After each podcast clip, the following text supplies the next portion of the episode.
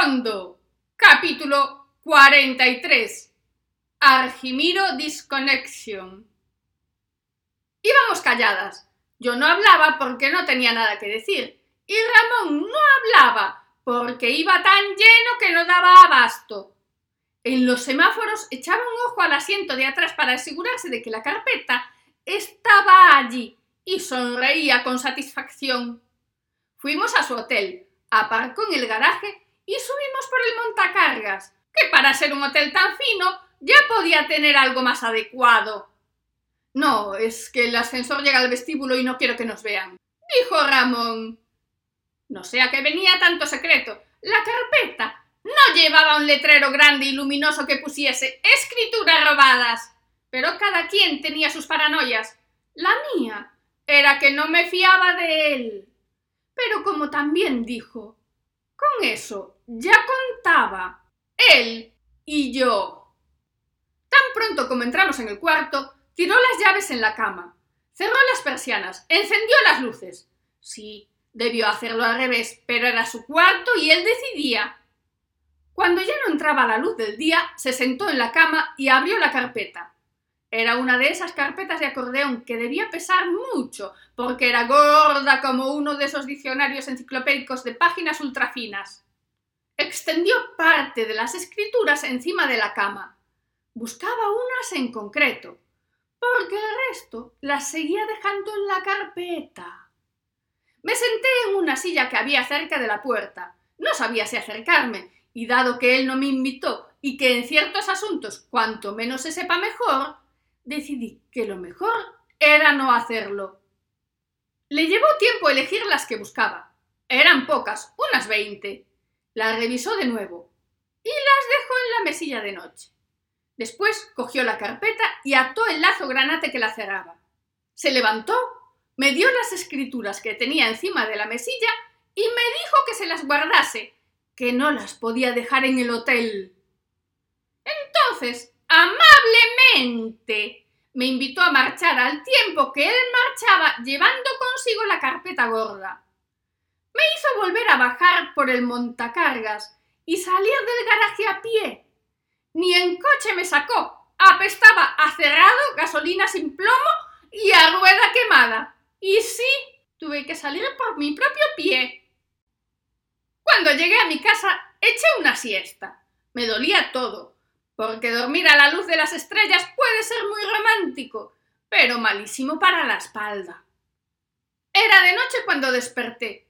Todo estaba en silencio. No tenía llamadas perdidas en el teléfono y nada que hacer en la agenda. Nada que hacer, que agenda no llevaba. Entonces, por pasar el tiempo, mientras escuchaba las últimas novedades del corazón, cogí las escrituras que me había dado Ramón. No me parecieron interesantes, eran locales del centro, unos de la antigua San Andrés, otros de cerca de las tiendas centrales y alguno en la Marina. Pero ni eran grandes superficies, ni los antiguos propietarios tenían nombre reconocido. Las miré bien, con calma, por ver qué tenía de interesante el tema. Las hojas estaban resecas. Tenía que ir mojando el dedo a cada poco para dar pasado las páginas. Me dio un poco de asco porque siempre recordaba dos cosas al hacer ese gesto. Una, el nombre de la rosa. Y la otra, ¿sabe Dios dónde habían estado aquellos papeles? En el papel iba quedando la marca húmeda de mi índice, y curiosamente mi dedo iba adquiriendo un sospechoso color negro. ¡Veneno! pensé. No, eso sería azul.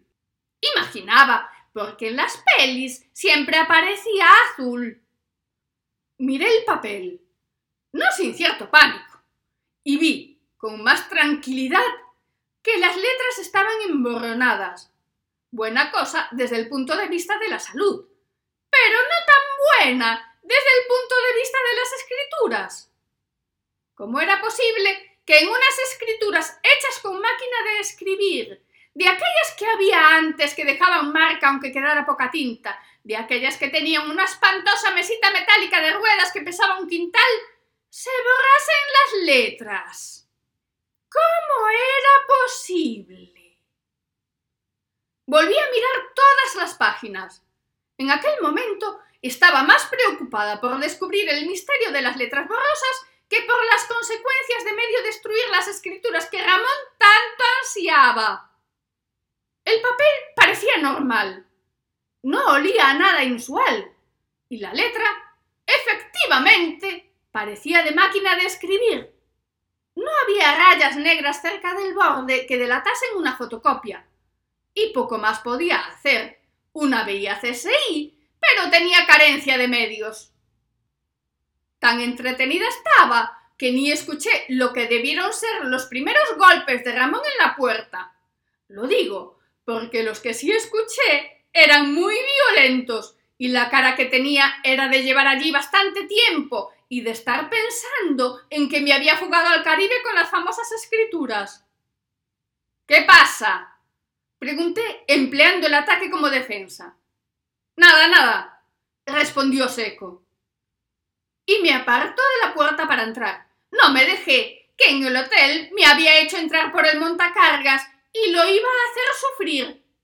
Poco, porque de seco pasó a serio y de ahí a una expresión que no me gustó. Aparté la mano y pasó todo eléctrico buscando las escrituras. No me lo dijo, lo llevaba escrito en la cara. Cuando las vio allí extendidas, me miró censurándome. Y cuando se dio cuenta de que, además de estar extendidas, estaban emborronadas, lo primero que hizo fue venir hacia mí y mirarme las manos. En mí, eso, sería una conducta muy deductiva. En él, era defecto profesional y falta de confianza.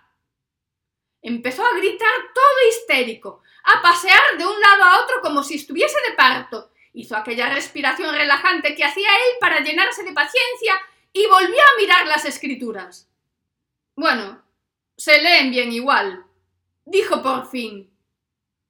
Sí, se leen, dije con sorna. Él no se percató de la intención de mis tres palabras, pero insistí. Que si no es muy raro que se emborronasen las letras, que si serán auténticas, que si el poca cosa de Argimiro había empleado la táctica de dar pena de los vendedores ambulantes, que si tal, que si lo otro. Y tardó en hacerme caso, como si mis palabras le retumbasen dentro de la cabeza y el eco tardase en llegar. Cuando llegó, levantó la vista y me miró como si acabase de descubrir la cosa más grande del mundo. Dejó las escrituras extendidas como estaban, me agarró del brazo y corrimos escaleras abajo.